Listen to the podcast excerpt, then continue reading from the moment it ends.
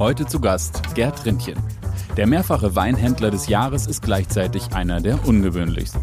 Doch 35 Jahre lang arbeitete er mit dem Rücken zur Wand. Ein Gespräch über eine Nachkriegs-Cuvée, das beste Preis-Genuss-Verhältnis und die glückliche Fügung eines erfolgreichen Unternehmensverkaufs. Und weil ich zu dem Zeitpunkt nicht wusste, dass ich komplett hierarchie-inkompatibel bin, habe ich äh, so gedacht, naja, ich mache erstmal eine kaufmännische Ausbildung, äh, dann studiere ich BWL oder VWL und dann werde ich Manager wie der kleine Gerd sich das halt so vorstellt, weil mir Kenntnis, ich war ja weitgehend kenntnisfrei, was freie Wirtschaft angeht, durch den doppelten Lehrerhaushalt. Und ähm, nun waren wir ja Babyboomer-Jahrgänge. Ich bin ja Baujahr 59, also auch nicht mehr so ganz taufrisch. Und wir waren damals ziemlich viele, also die sich um die Lehrstellen und um die Studienplätze gebalgt haben. Und weil ich ja mittlerweile so großkotzig geworden war, habe ich gedacht, wenn ich mich irgendwo bewerbe, nehmen die mich schon, habe ich nur bei einer Firma beworben. Da bin ich dann auch ins Finale gekommen als äh, einer unter 300 Bewerbern, aber bin dann, glaube ich, durch den psychologischen Eignungstest geknallt, weil die wohl vor mir gemerkt haben, dass ich hierarchieinkompatibel bin. The Turnalist. Unternehmerisch von Mensch zu Mensch. Der Turnbull Podcast.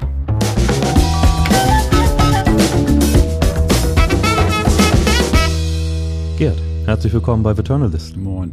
Moin. da hört man schon den Norddeutschen raus. Du bist tatsächlich ein, ein Kind der Küste und vor allem bist Aufgewachsenes du Kind, nicht geboren. Auf, aufgewachsen. Sondern geboren wo? In der Pfalz. In der einem Pfalz. kleinen Ort namens Kusel. Das ist äh, zwischen Kaiserslautern und Saarbrücken. Okay. Da gedeiht aber wenig außer Tristesse und Kartoffeln. Also insofern. und groß geworden bin ich dann in Bremerhaven. Genau, und das als äh, doppeltes Lehrerkind, wie du Mhm. mal beschrieben hast. Äh, es klingt also nicht gerade so, als wäre dir das Unternehmertum in die Wiege gelegt Nee, worden. das war auch eine tüchtige Überraschung für die meisten Leute, die mich kennen, weil ich auch ein ziemlich bi- bisschen weltfremdes Kind war und habe halt immer viel gelesen und so. Ich habe mit drei angefangen zu lesen, mit vier zu schreiben, mit sieben mein erstes Gedicht veröffentlicht in der Nordseezeitung in Bremerhaven und weil ich weil ich immer so viel gelesen habe, hatte ich auch immer einen etwas ungewöhnlichen Wortschatz, den ich auch äh, dummerweise angewendet habe, was mir als Schüler den Spitznamen Professor Rindchen eingetragen hat. In der Zeit, wo das wurde in der Pubertät auch ein bisschen lästig, weil da waren ja die Jungs angesagt, die am besten im Sport waren und definitiv nicht die Nerds. Ja, Sport war nicht deins. Höre ich da so Äh, raus. Sehr bedingt, also nicht so. Nee. Aber das Dichten ist dir geblieben. Du hast Ja. da, wenn ich das so richtig mitverfolgt habe oder erinnere, auch dein erstes Geld mitverdient, ne? Ja, mit, mit das erste, ja. Das heißt, ich habe damit dann Geld verdient, als ich wirklich darauf angewiesen war. Also ich habe ja, war so ja so ein bisschen, tatsächlich so ein bisschen Käseglockenkind und sehr behütet und so. Und ich habe dann mit 16 zum ersten Mal ohne meine Eltern Urlaub gemacht und war tatsächlich in vielerlei Hinsicht auch ein bisschen verpeilt und war dann mit ein paar Kumpels auf Sylt.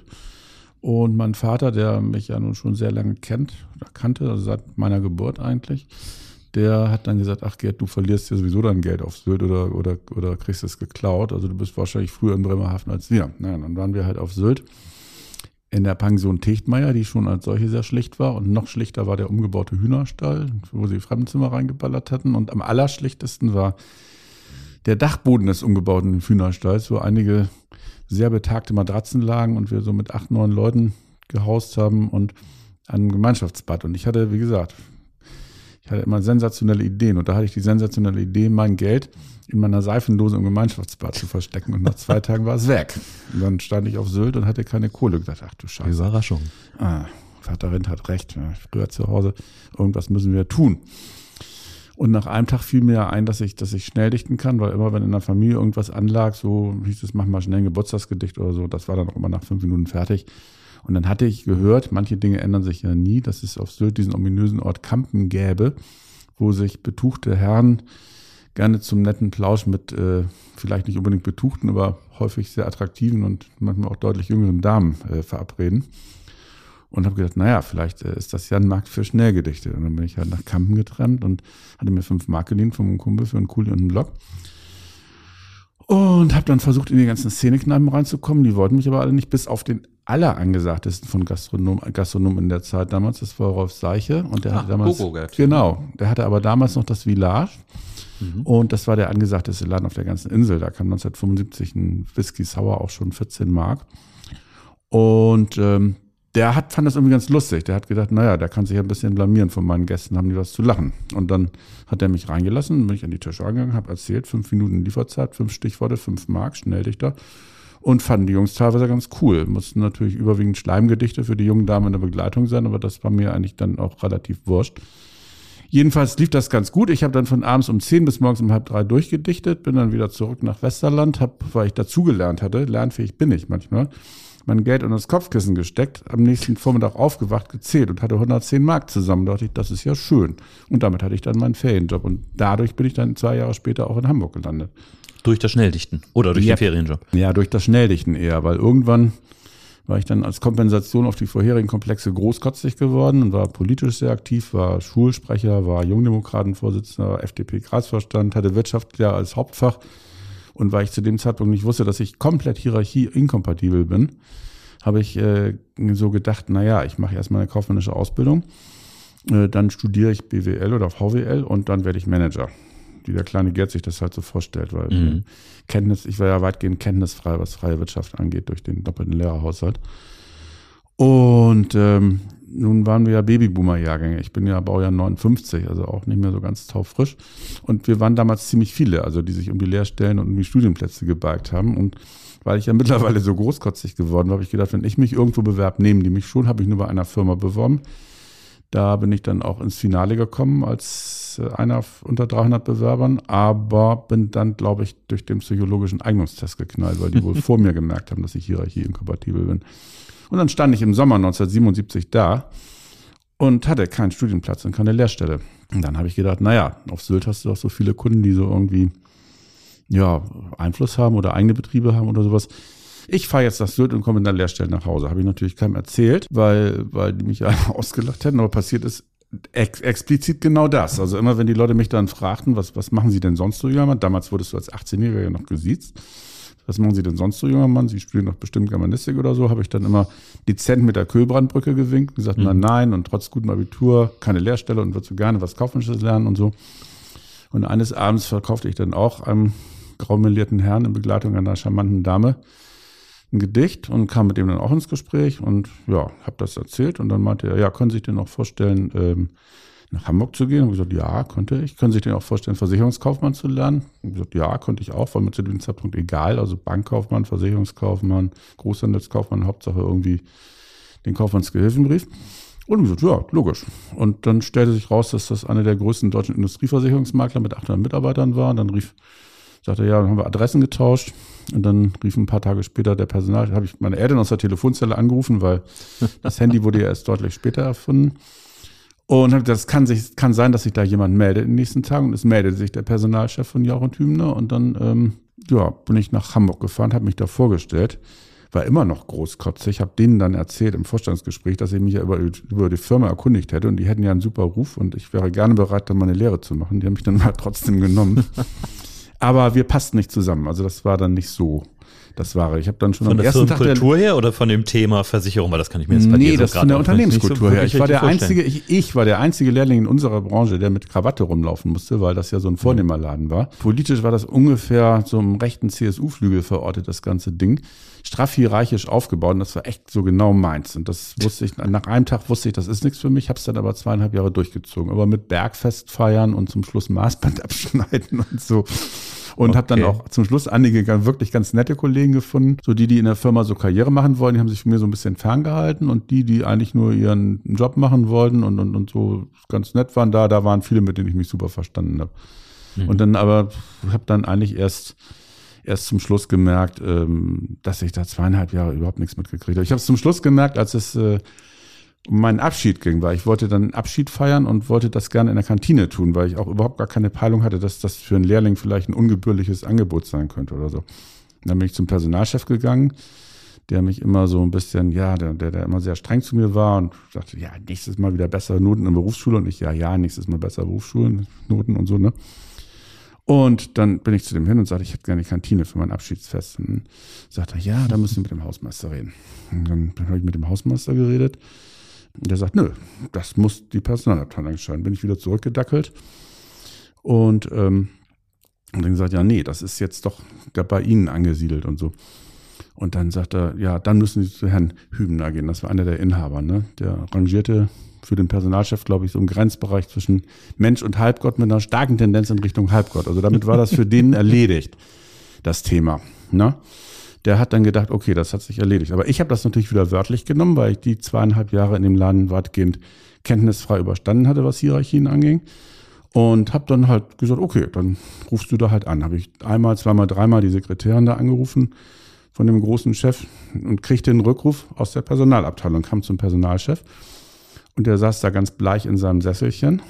Und ich muss dazu sagen, ich hatte so ein Zeugnis gekriegt, so zwischen den Zahlen gelesen, wo drin stand Vorsicht Falle, ne? Also so mhm. nach dem Motto hochintelligent, aber hm, nur bedingt integrierbar. So, das haben die natürlich alles verbrämt, aber man weiß ja, wie solche Sachen formuliert sind. Da ich aber zu dem Zeitpunkt schon wusste, dass ich sowieso nicht als Versicherungskaufmann arbeiten will und werde, weil ich auch die ganze Zeit ja schon parallel mit Wein gehandelt habe. Das hatte ich ja schon mit knapp 18 angefangen. War mir das eigentlich ziemlich wurscht.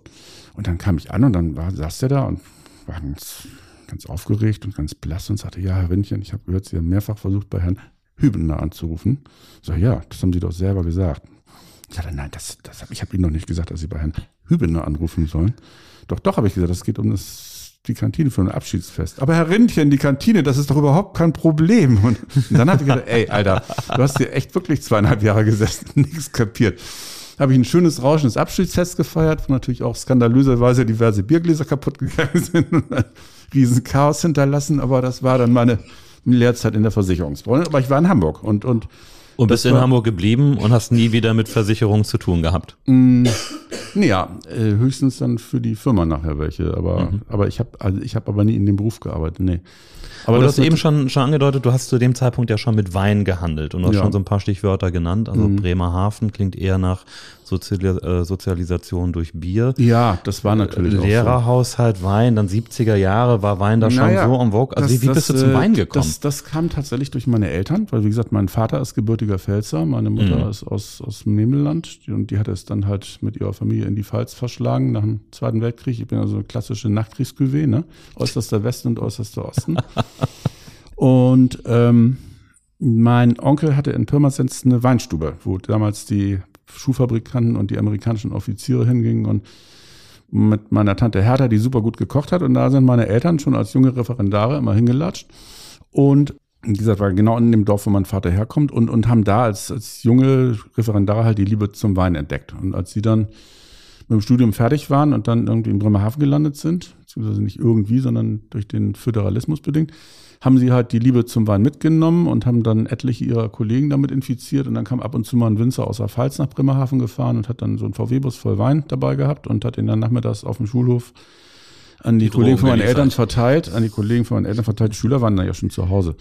und ähm, ja, und dann habe ich irgendwie gedacht, dann war ich halt 18 und wollte unbedingt Auto fahren, wollte ein Auto haben, was ich sein Geld selber verdienen kann. Und dann habe ich mir beim Kredit von dreieinhalbtausend Mark, wo mein Vater bis zu seinem Lebensende Wert auf die Feststellung legte, dass ich den nie zurückgezahlt habe, was stimmte, habe ich mir dann Traugott gekauft, meinen ersten Bulli und habe so halt T2.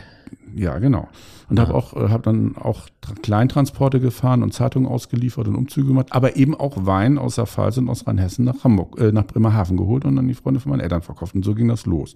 Und im Jahr drauf bin ich dann ja aufgrund der erwähnten Geschichte in Hamburg gelandet und habe Versicherungsmakler gelernt, habe aber parallel die ganze Zeit weiter mit Wein gehandelt und fing dann 78, also 77 fing ich an mit deutschen Wein und 78 durch einen Cousin, der gute Kontakte ins Loire und ins Burgund hatte, wurde ich dann, habe ich dann am Wochenende äh, angefangen, Wein aus Frankreich zu importieren. Also Edle Burgunder, Chablis, Loire-Weine, Vouvray, Sancerre. Zu importieren heißt alles immer selber mit dem Bulli hingefahren und ja, so, abgeholt. also unter Ausnutzung der Gleitzeit, entweder freitags nachmittags los oder wenn Berufsschulblock war, halt freitags mittags schon los.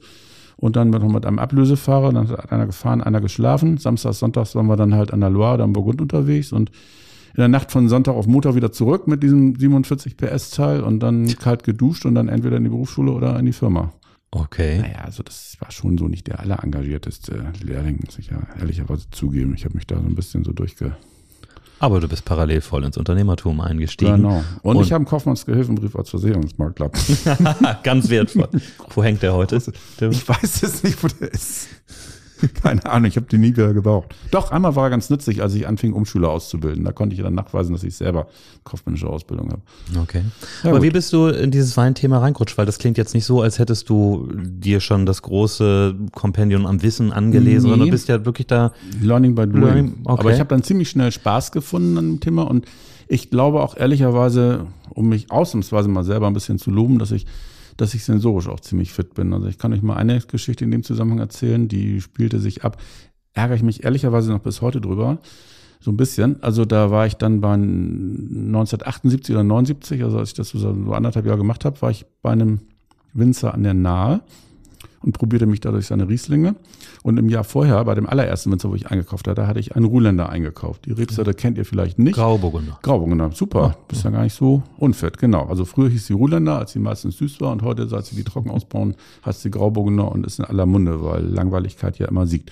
Und ähm, dann ähm, aber dieser Ruhländer war irgendwie ganz gut gewesen, den hatte ich so geschmacklich noch im Hintergrund. Und dann war ich bei diesem Riesling-Winzer und der gab mir einen Riesling zum Probieren und sagte, das ist unser günstigster Riesling. Und dann habe ich gesagt, hm, habe ich mich mit meinen 19 hingestellt und habe frech gesagt, das ist aber kein reiner Riesling. Ich sagte, doch, natürlich ist das ein reiner Riesling. Sag, Nö, irgendwas anderes ist da noch mit drin. Und mein limbisches System hat geschrien, Ruhländer. Ne? Also ich fand, dass der so ein bisschen nach Ruhländer schmeckt. Und dann sagte er, hm, was meinen Sie denn, was da drin sein könnte? Wie gesagt, da wurde man als 19-Jähriger noch gesitzt. Und dann habe ich überlegt, und das war das Blöde, habe ich das limbische System ausgeschaltet und habe das Gehirn eingeschaltet, das ja viel jünger und viel dümmer ist. Das wusste ich damals halt auch noch nicht. Und ich habe gedacht, was bauen Sie denn an der Nase an? Riesling, Müller-Thurgau, Silvaner. Silvaner kann es nicht sein. Ich habe gesagt, naja, vielleicht ist ein bisschen Müller-Thurgau drin. Und dann hat er mir erzählt die Geschichte von dem Wein. Der war aus dem Jahrgang 1976. Und das war ein sehr warmer Jahrgang. Sehr guter Jahrgang, ja. Genau. Mein Jahrgang. Mm, ja, ja, das gibt ja Statistiken, dass die von der Uni Kalifornien, dass die besten Menschenjahrgänge auch immer die besten Weinjahrgänge sind und ja, umgekehrt. Und der beste nach dem Krieg war 1959, das ist meiner, mhm. aber 76 war auch ganz ordentlich, wo du ja herkommst, genau. Und ähm, naja, jedenfalls äh, erzählt er mir dann, und sie hatten halt, weil das so ein Jahr, warmer Jagen war, die hatten Spalierreben am Haus, wo sie normalerweise Tafeltrauben draus gemacht haben. Aber in dem Jahr waren die Spaliertrauben so lecker geworden, dass sie daraus Wein gepresst haben. Das waren 50 Liter. Man darf ja bis zu 15 Prozent von der anderen Rebsorte sowieso in Wein reingeben, ohne mhm. das zu deklarieren. Das trägt den schönen, vertrauenerweckenden Namen bezeichnungsunschädlicher Verschnitt, diese Praktik. Ist aber oft saugut, um Weine zu verbessern weil sich die Reben oft gut ergänzen. Aber in dem Fall haben sie halt nicht gewusst, was sie mit den 50 Liter Ruhländer machen sollen. Da machst du ja keine eigene amtliche Prüfnummer für und keine mhm. eigene Abfüllung. Und da haben die das in 3000 Liter Holzfass Riesling reingegossen. Und aus dem Fass hatte ich den Wein probiert. Das heißt, ich habe diese 1,7 Prozent Ich wollte sagen, 50 Liter im Verhältnis zu 3000. 1,7 Prozent. Das spricht tatsächlich für eine sehr gute Sensorik bei dir. Ja, sag ich doch. und das schon in jungen Jahren. Ja, blutjung aus heutiger Sicht. Mhm. Aber du hast es dich nicht getraut, wirklich zu sagen. Ja, scheiße, ey. Warum habe ich nicht gesagt Ruhländer, sondern Müller-Thurgau? Ja, weil ich eben das limbische System, was die ganze Zeit Ruhländer schrie, ausgeschaltet habe und dachte, rational gesehen werden die hier wohl keinen Ruhländer haben. Ansonsten wäre ich natürlich der Oberhero gewesen, aber das habe ich halt versemmelt. Nun gut. Ja. Aber du hast wahrscheinlich daraus gelernt und dann später immer nur noch auf dein Bauchgefühl gehört und, mehr nie, und mehr. nie rational übersteuert, oder? Ja, ich habe ja auch genügend Ressourcen für Bauchgefühl. Also insofern, das, ja. Wie hat sich das dann weiterentwickelt? Also die, die Versicherungsbranche ja. hast du hinter dir gelassen und hast dich dann komplett gelassen? in den Wein gestürzt? Nein, nein, nein, nein. Ich habe dann ja erstmal noch Zivildienst gemacht. Und der okay. ging damals auch noch ziemlich lange, weil ähm, da hattest du damals, Bund waren 15 Monate und ja. beim Zivildienst hattest du sechs Monate vaterlandslosen Gesellenzuschlag und auch noch richtig äh, harte ehemalige Wehrmachtsleute, die dich da irgendwie ausgequetscht haben und so. Aber mein Vater hat für mich gebürgt und hat gesagt, ich habe meinen Sohn zum Pazifisten erzogen und das war auch eine ganz imposante Persönlichkeit, mein Vater. Und ähm, ich befürworte das sehr, wenn er Zivildienst macht und so. Und dann habe ich noch ähm, knapp zwei Jahre mobilen sozialen Hilfsdienst gemacht bei einer Kirchengemeinde. Und das ließ sich auch ganz gut mit der Weinhandelei verbinden, muss man ja. sagen, ja. Die haben in der Zeit, wo ich Zivi war, haben die die Anzahl der Zivildienststellen in der Gemeinde von einer auf vier erhöht, aber die Arbeit hat sich nur verdoppelt. Also okay. waren da relativ viele Freiräume und dann habe ich das mit der Weinhandelei weiter ausgebaut. Und, und dann dich intensiv ich, um die Gemeinde gekümmert. Ja, ich habe mich aber auch um meine Patienten gekümmert und ich fand das auch eine sehr sinnvolle Art, Zivildienst zu machen, weil mobiler sozialer Hilfsdienst bewahrt ältere Menschen, die nicht ins Heim wollen, davor mhm. ähm, da rein zu müssen, indem man beispielsweise für sie einkauft oder indem man sie wäscht oder sonst was mit ihnen macht, entweder in Verbindung mit der Gemeindeschwester oder auch alleine. Und das fand ich irgendwie eine ziemlich sinnvolle Angelegenheit. Also das habe ich auch gerne gemacht, muss ich sagen. Ja, und dann ähm, habe ich noch ein bisschen angefangen zu studieren, aber hatte parallel auch schon angefangen, für eine Weinfachzeitschrift zu schreiben. Ich habe ja die ganzen Jahrzehnte parallel journalistisch und als Händler gearbeitet. Mhm. Und, und dann bin ich angefangen zu studieren, aber das machte eigentlich schon wenig Sinn zu dem Zeitpunkt und dann habe ich es auch irgendwie sein gelassen und habe dann hauptamtlich angefangen mit Weinhandel, habe den ersten Laden aufgemacht, das war 1983. Wie bist 24. du dazu gekommen, den ersten Laden zu öffnen? Weil das ist ja wirklich ein großer Schritt. Bislang sprechen wir darüber, du hast aus dem Bulli heraus mhm. selber importiert und direkt verkauft. Ja, das war also eigentlich ähm, fremd. Also ich habe dann bin dann irgendwann mit meinem Bulli, wenn ich in der Pfalz, also ich hatte dann, weil ich ja nun äh, nebenberuflicher Händler und Importeur war, hatte ich die damals einzige Fachzeitschrift importiert, die Weinwirtschaft in Neustadt an der mhm. Weinstraße, bis heute das führende Fachblatt. Und ähm, die fand ich zum Teil ganz ordentlich geschrieben und zum Teil sterbenslangweilig und, und, und ein bisschen praxisfern. Und dann bin ich, äh, als ich immer in der Pfalz war, bin ich dann mit meinem Bulli äh, beim Meininger Verlag in Neustadt an der Weinstraße auf den Hof gefahren, bin zur Chefredakteurin reinmarschiert und habe ihr genau das verkündet. und dann meinte sie, ja, dann können Sie ja für uns ein bisschen schreiben. Und dann habe ich gesagt, okay, mache ich gerne. Und dann habe ich den ersten ersten Fachhandelsbericht aus Hamburg geschickt und die ersten Interviews für die gemacht auf der Internorga und so. Und dann war ich freier Mitarbeiter der Weinwirtschaft. Und dann habe ich da ein Praktikum gemacht, weil ich mich fürs Journalismusstudium in Hamburg beworben hatte. Aber da war mit einem 2,6er Abi nicht dran zu denken. Die hatten damals schon ein NC von 0,04 oder sowas, also jedenfalls oder 1,2 oder weiß der Geier. Also hatte ich dann das Praktikum völlig umsonst gemacht, aber dann hatte mich der neue Chefredakteur während der Praktikumszeit kennengelernt und dem ist dann die eine Redakteurin, der eine Redakteur ausgefallen der wegen, wegen Alkoholismus tatsächlich, der ist dann immer aus Veranstaltungen gegangen und hat dann so viel getrunken, äh, dass er teilweise mit dem Krankenwagen abtransportiert werden musste. Das war dann irgendwann nicht mehr tragbar für das Blatt. Und die andere Redakteurin, die vorher Chefredakteurin gewesen war, die wusste, dass der Chefredakteur halt äh, keine Ahnung von Wein hat und nicht schreiben und nicht organisieren kann. Und die hat gedacht, wenn sie dann in äh, so in der Zeit eine Kur macht, dann merkt der Verleger das und das Blatt kann nicht erscheinen und ähm, dann wird sie wieder Chefredakteurin. Und dann hat der, hat der ähm, andere Chefredakteur, der mich aber mittlerweile ja als Praktikanten erlebt hatte, einen geschickten Schachzug gemacht und hat mich für zwei Wochen im Monat verpflichtet. Dann habe ich quasi in den zwei Wochen im Monat in Neustadt an der Weinstraße gewohnt und zwei Wochen in Hamburg und ähm, habe eigentlich das Blatt da alleine geschrieben und habe dem dann sozusagen den Arsch gerettet. Aber, und war dann drauf und dran, weil mir das seiner Fall so gut gefallen hat, äh, meine Zelt in Hamburg abzubrechen, die Warenhändler abzubrechen und vollamtlich dahin zu gehen, was zum Glück nicht geklappt hat, weil da war es dann auch wieder so, dass ich dem, dem Verleger ein bisschen zu eigenständig war und so und dann bin ich rausgeflogen. Mhm. Das fand ich damals mit 24 oder so oder 23, aber doch, das hat mich dann ziemlich mitgenommen. Und dann musste ich noch vier Wochen abdienen weil ich noch den Vertrag hatte oder noch zwei Wochen abdienen, äh, obwohl ich das eigentlich gar nicht mehr wollte. Ich habe gesagt, behalte das Geld, aber äh, lass mich das nicht machen, weil dann wussten ja alle, dass ich rausgeflogen bin und so. Und mh, aber musste ich dann erfüllen, meinen Vertrag. Und während der Zeit habe ich dann ein Interview gemacht mit einem halben Unternehmer aus Aachen, der ein Pfandsystem für französische Weine in Pfandliterflaschen aufgezogen hatte. Und äh, das war, war eigentlich so ein Blender. Also er hatte so vier verschiedene Brüllen, eine für Bankgespräche, eine für Winzergespräche und so. Und der hat aber dieses Pfandsystem, fand ich aber ganz spannend. Und der hat mir das auch sehr, sehr spannend verkauft. Und dann habe ich mit dem zusammen sozusagen als Franchise-Nehmer von denen den ersten Laden in Hamburg aufgemacht. Okay. In, in der City Nord. Was echt auch eine total schöner Standort. Eine total blöde Entscheidung wird. Aber ich, ich, war halt jung und dumm, ne? Ich bin da irgendwie, habe gedacht, da sitzen viele Leute, die gut verdienen. Da waren ja noch die ganzen Mineralölgesellschaften und so. Und dann habe ich wirklich so so das hinterste Loch gemietet, so hinter so einem Fitnesscenter im Dunkeln, Asbest verseucht wahrscheinlich, wo nachts die Penner vor die Tür pinkelten, so mit Klo über den Hof. Und ähm, dachte, ja, da, das ist bestimmt toll für die Leute, dass sie da in der Mittagspause oder nach Feierabend Wein einkaufen können. Fanden die Leute aber gar nicht so toll. Das war alles ziemlich katastrophal. Und dann saß ich da irgendwie mit meinen vier studentischen Aushilfen in meinem Büro mit Fax und Telex und so. Nee, Fax hatten wir noch lange nicht. Mit Telex und so und äh, Schulden wurden von Tag zu Tag mehr, war irgendwie alles ziemlich blöd.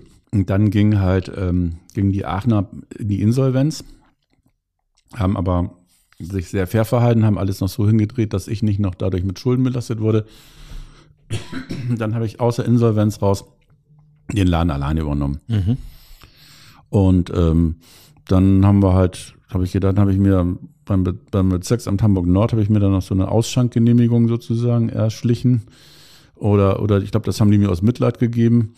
Und dann habe ich angefangen, habe ich mir die alte Mikrowelle von meiner Mutter aus Bremerhaven geholt und dann habe ich angefangen eben äh, Ausschank zu machen und habe dann wirklich in den ersten Jahren gelebt von den Zechern, die so in der Mittagspause vorbeikamen und zwei, drei Gläser Wein tranken und dazu ein bisschen was zu essen brauchten. Dann habe ich als erstes Cabanossi und Gulaschsuppe mit viel Fleisch von Aldi gekauft. Also warst dann eigentlich eher Gastronom, denn Händler. Ja, ich war dann eher Gastronom wieder Willen. Habe dann morgens mit, mit meinen Studenten an der U-Bahn Flugblätter verteilt, damit mhm. die Leute uns überhaupt erstmal gefunden haben und dann so Elsässer Wochen gemacht mit Sauerkraut und Federweißen rangekarrt und so haben wir dann irgendwie überlebt. Dann bin ich in einen größeren Laden umgezogen, wo wir dann auch noch einen Gastgarten vor der Tür hatten und so.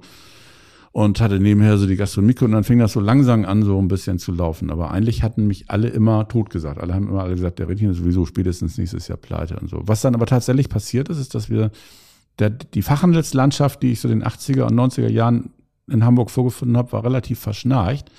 Das waren alle Leute, die sich wahnsinnig viel auf ihre Traditionen eingebildet haben. In vielen Betrieben saßen auch ähm, Nachfolger, die sozusagen von der Familie dazu gezwungen worden waren, eigentlich gar keine Lust dazu hatten und viel lieber Geige gespielt hätten oder, oder, oder Literatur unterrichtet oder so.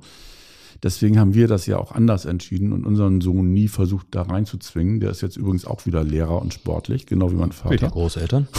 Gutes Vorbild. ja. Und naja, und dann, aber, und dann ging dann, dann, dann, nahm das mit dem Rinnchen Weinkontor so langsam seinen Lauf und dann sind wir eben, weil, weil in Hamburg kam halt zusammen gute Kaufkraft. Ne? Ich glaube, mein Nachname war auch hilfreich, weil der einfach ein bisschen bescheuert klingt und das merkt man sich. Aber Rinnchens Weinkontor klingt irgendwie anders als, als Meyers Weinkontor oder so. Und ähm, haben auch relativ viel gearbeitet, würde ich mal sagen. Ich habe dann auch dann irgendwann Christine kennengelernt, meine Frau, so vor etwas über 30 Jahren und die ist dann damit eingestiegen mhm. und ohne die wäre das auch nicht in die Dimension gekommen, die es so erreicht hat. Also das war dann, das waren dann 30 Jahre Teamwork, so Mhm. So, und dann, und dann sind wir halt in Hamburg äh, Marktführer geworden im Laufe der mhm. Jahre.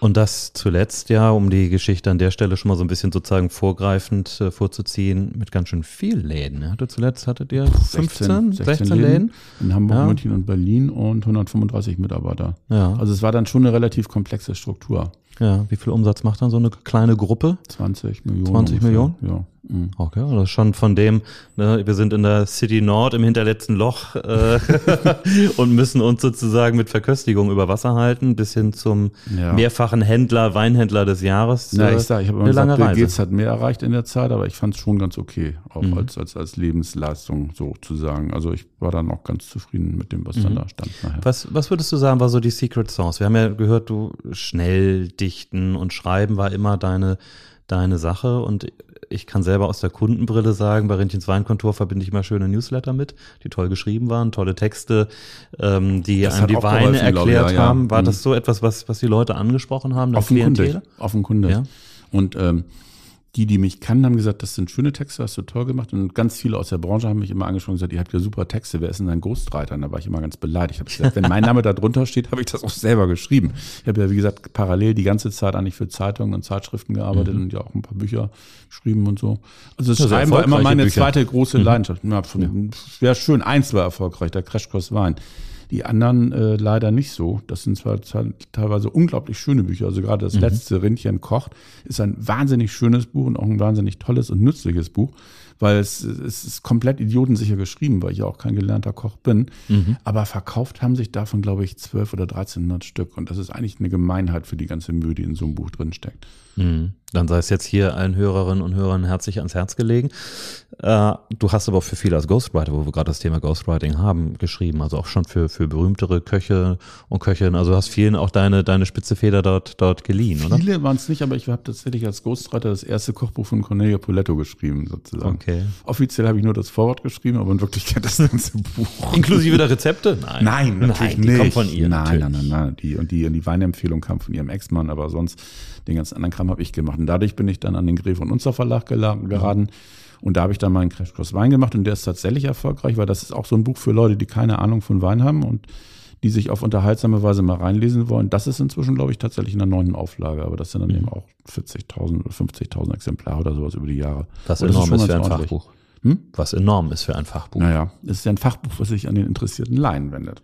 Ja. Na gut, aber das durchschnittliche deutsche Fachbuch, habe ich mal gelernt, hat eine Auflage von 750 Exemplaren. Ja, also wenn du jetzt mit ein paar 10.000 kommst, ist das wirklich schon enorm. Ja, ja, aber das ist auch ein Apropos, lass uns über kurz über Durchschnitt sprechen, weil Wein ist auch immer so, finde ich, ein spannendes Thema, wenn man sich mal so den Durchschnittspreis der Flasche oder des Liters Wein in Deutschland anschaut, Mhm. Ja. ist das ja nicht sonderlich viel, was Deutsche Nö. bereit sind, dafür auszugeben. um die 3,20 Euro, glaube ich, im Moment pro Flasche im Schnitt.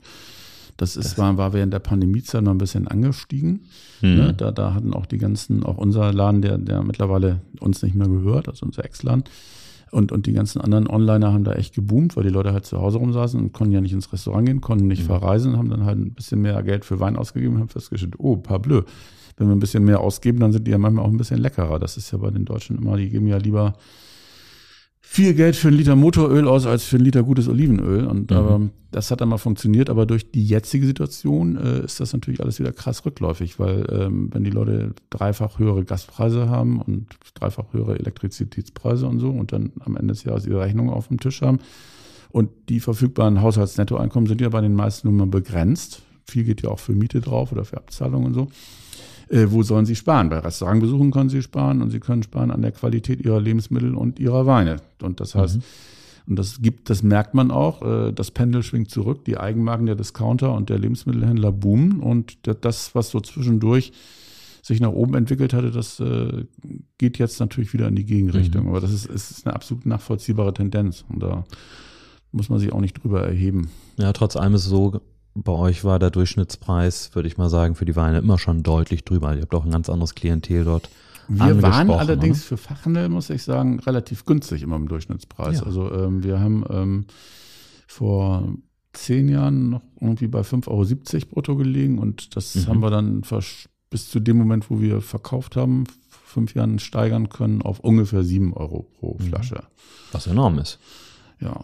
Und ähm, ja, Aber du hattest ja auch mal dieses Preis-Genuss-Verhältnis so in den Mittelpunkt für dich gestellt. Wie, Mhm. Ja. wie, bist du eigentlich auf diesen genialen Claim gekommen, das so dir weil auf die finde- finde- Fahne zu schreiben? Ja, bis dahin gab es eigentlich nur den Begriff Preis-Leistungs-Verhältnis und ich Ja. finde, Wein hat ja was mit Genuss zu tun und ich finde, wenn man sagt, das ist ein Wein mit einem guten Preis-Leistungs-Verhältnis, das, das klingt nicht so sexy, weil das, weil dieser Genussaspekt dabei nicht, nicht, äh, nicht zum Tragen kommt und es geht ja um das Verhältnis zwischen Genuss und dem, was man für den Genuss ausgibt und das ist halt ein Preis-Genuss-Verhältnis und deswegen habe ich das und das habe ich ja auch immer versucht, also ich habe ja immer viel unbekannte Winzer gescoutet, viele unbekannte Entdeckungen aus dem Hut gezaubert, mit denen auch so viel Sonderfüllung gemacht. Und wir haben ja den Leuten auch immer überproportional viel Wein fürs Geld angeboten. Und deswegen haben wir den Durchschnittspreis dann auch nie so richtig hochgekriegt, weil wir einfach viel zu viele günstige Weine hatten, die so gut waren. Aber wo war so ein Durchschnittsbon dann? Die Leute kaufen bei euch nicht eine Flasche, sondern auch eher mal eine nee, Kiste. der Durchschnittsbon war schon okay, weil, weil die Läden waren ja auch alle irgendwann, also dieser City Nordladen war als, als Fachhandel ein Flop, weil da habe ich mich ja als Wirt wider Willen äh, durchgeschlagen, aber dann sind wir von, von, von der City Nord, haben den Laden noch behalten und sind dann aber umgezogen nach Relling, also ich gehe jetzt mal wieder in die Vergangenheit zurück. Das war 1992 und ähm, in Relling hatten wir halt ähm, aus Versehen dann das Erfolgsmodell für das Rindchens Weinkonto der Zukunft entdeckt, weil da hatten wir eine Lagerhalle Mhm. äh, an einer belebten Hauptstraße mit einer Autobahnabfahrt um die Ecke im gut verdienenden Hamburger Speckgürtel. Und ähm, natürlich auch Schild an die Tür gebappt und so. Und dann kamen die Leute da rein und fragten, können wir denn hier auch Weine für uns privat kaufen? Und wir hatten damals ja noch gedruckte Preislisten und so. Und habe ich gesagt, ja klar, können Sie das und so. Und dann ähm, hatte das ja so eine Factory-Outlet-Atmosphäre, Mhm. weil es ja ein, auch ein Großhandelslager war. Und wir haben da die ganz normalen Endverbraucherpreise genommen, aber die empfanden die Leute auf einmal als günstig. Ne? Wohingegen in dem anderen Laden haben sie das überwiegend als Gastronom wahrgenommen. Deswegen funktionieren in der Regel auch kombinierte Gastro- und Fachhandelskonzepte nicht so besonders, weil die Leute denken eindimensional. Die nehmen das, wo sie reingehen, entweder als gastronomische Institution wahr oder als Handel. Und ähm, man würde ja auch nicht auf die Idee kommen, ich habe damals immer gesagt, man würde ja nicht im Wienerwald Straßenverkauf seine Weine für zu Hause kaufen. Nee.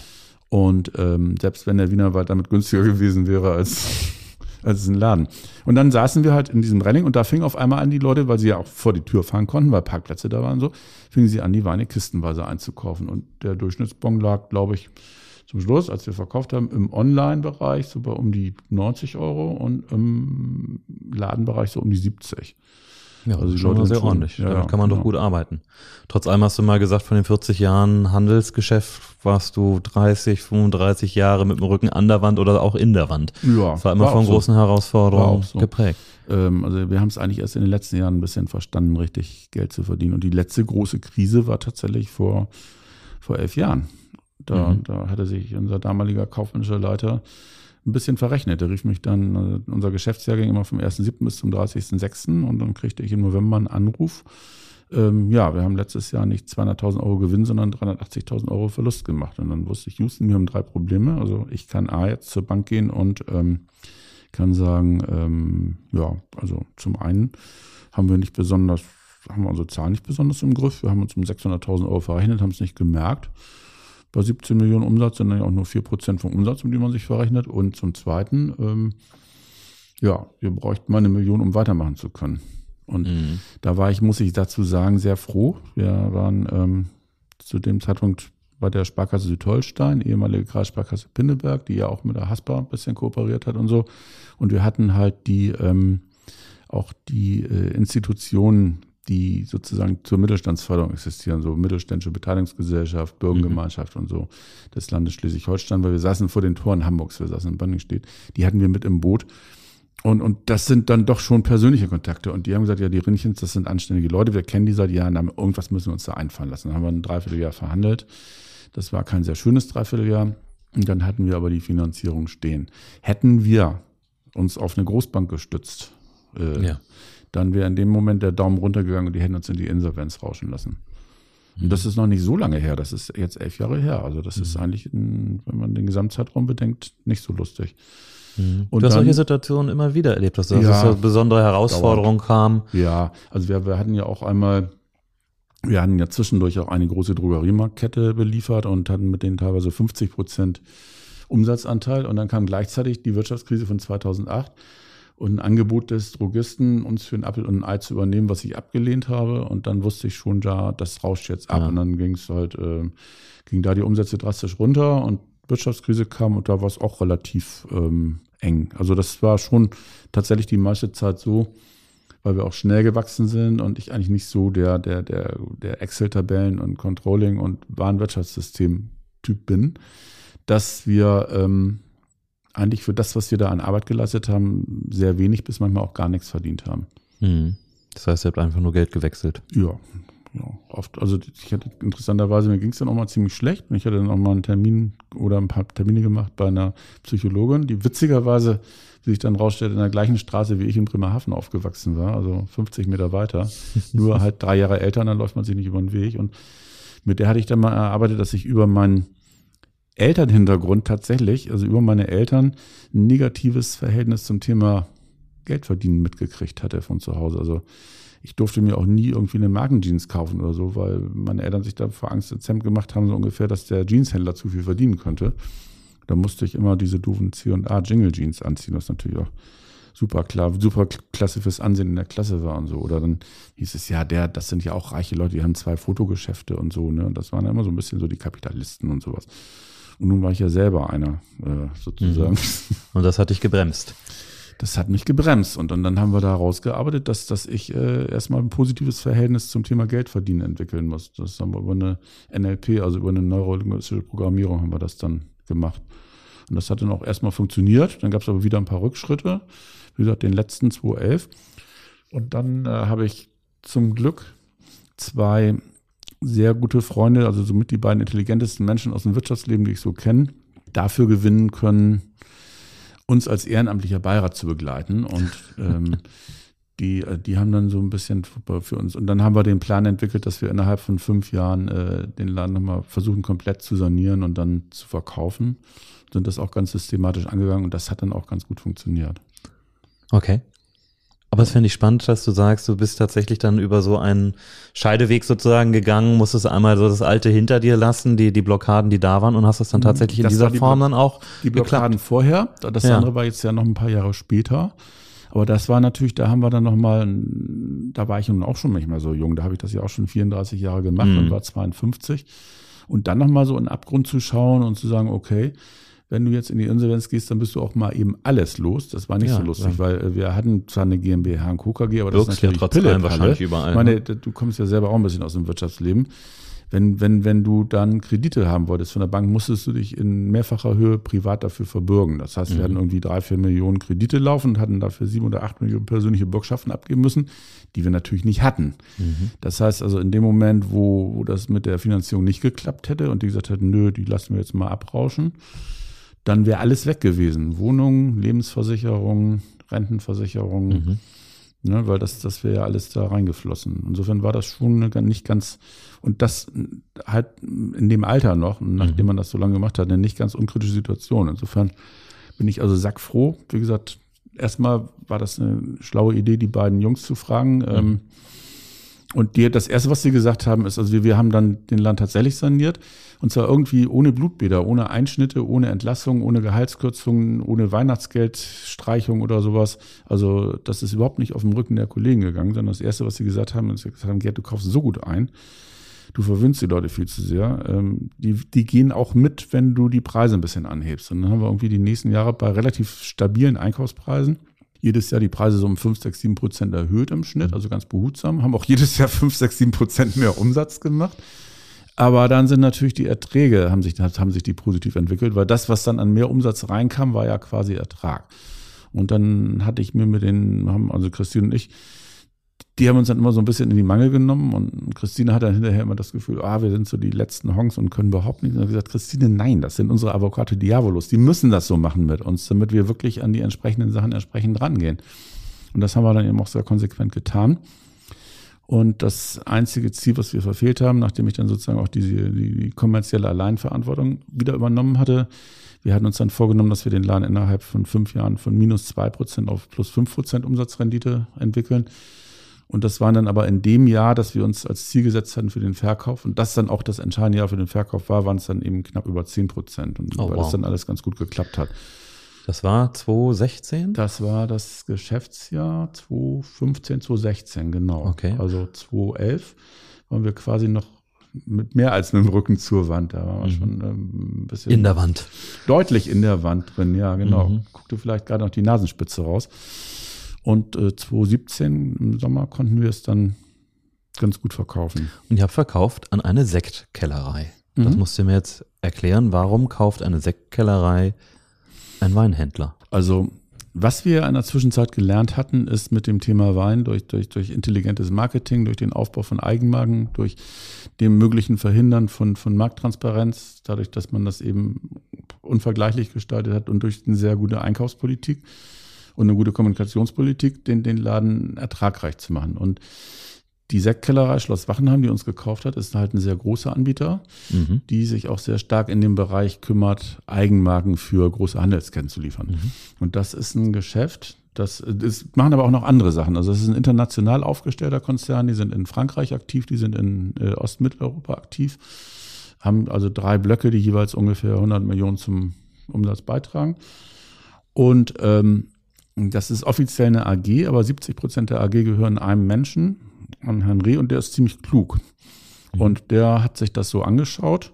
Der hat auch noch ein ziemlich bekanntes Weingut, Reichsgraf von Kesselstadt, das ist eines von den Mhm. Premium-Weingütern in Deutschland. Und da ist natürlich auch ein, ein Fachhandel ganz, oder eine Fachhandelskette ein ganz guter Absatzmittler. Und sie haben auch äh, eine Premium-Sektkellereien. Also Wachenheim macht auch High-End-Sekte und dann haben sie auch noch eine Cremant-Kellerei in der Loire. Also auch Sachen, die für einen Fachhandel sehr, sehr interessant sind.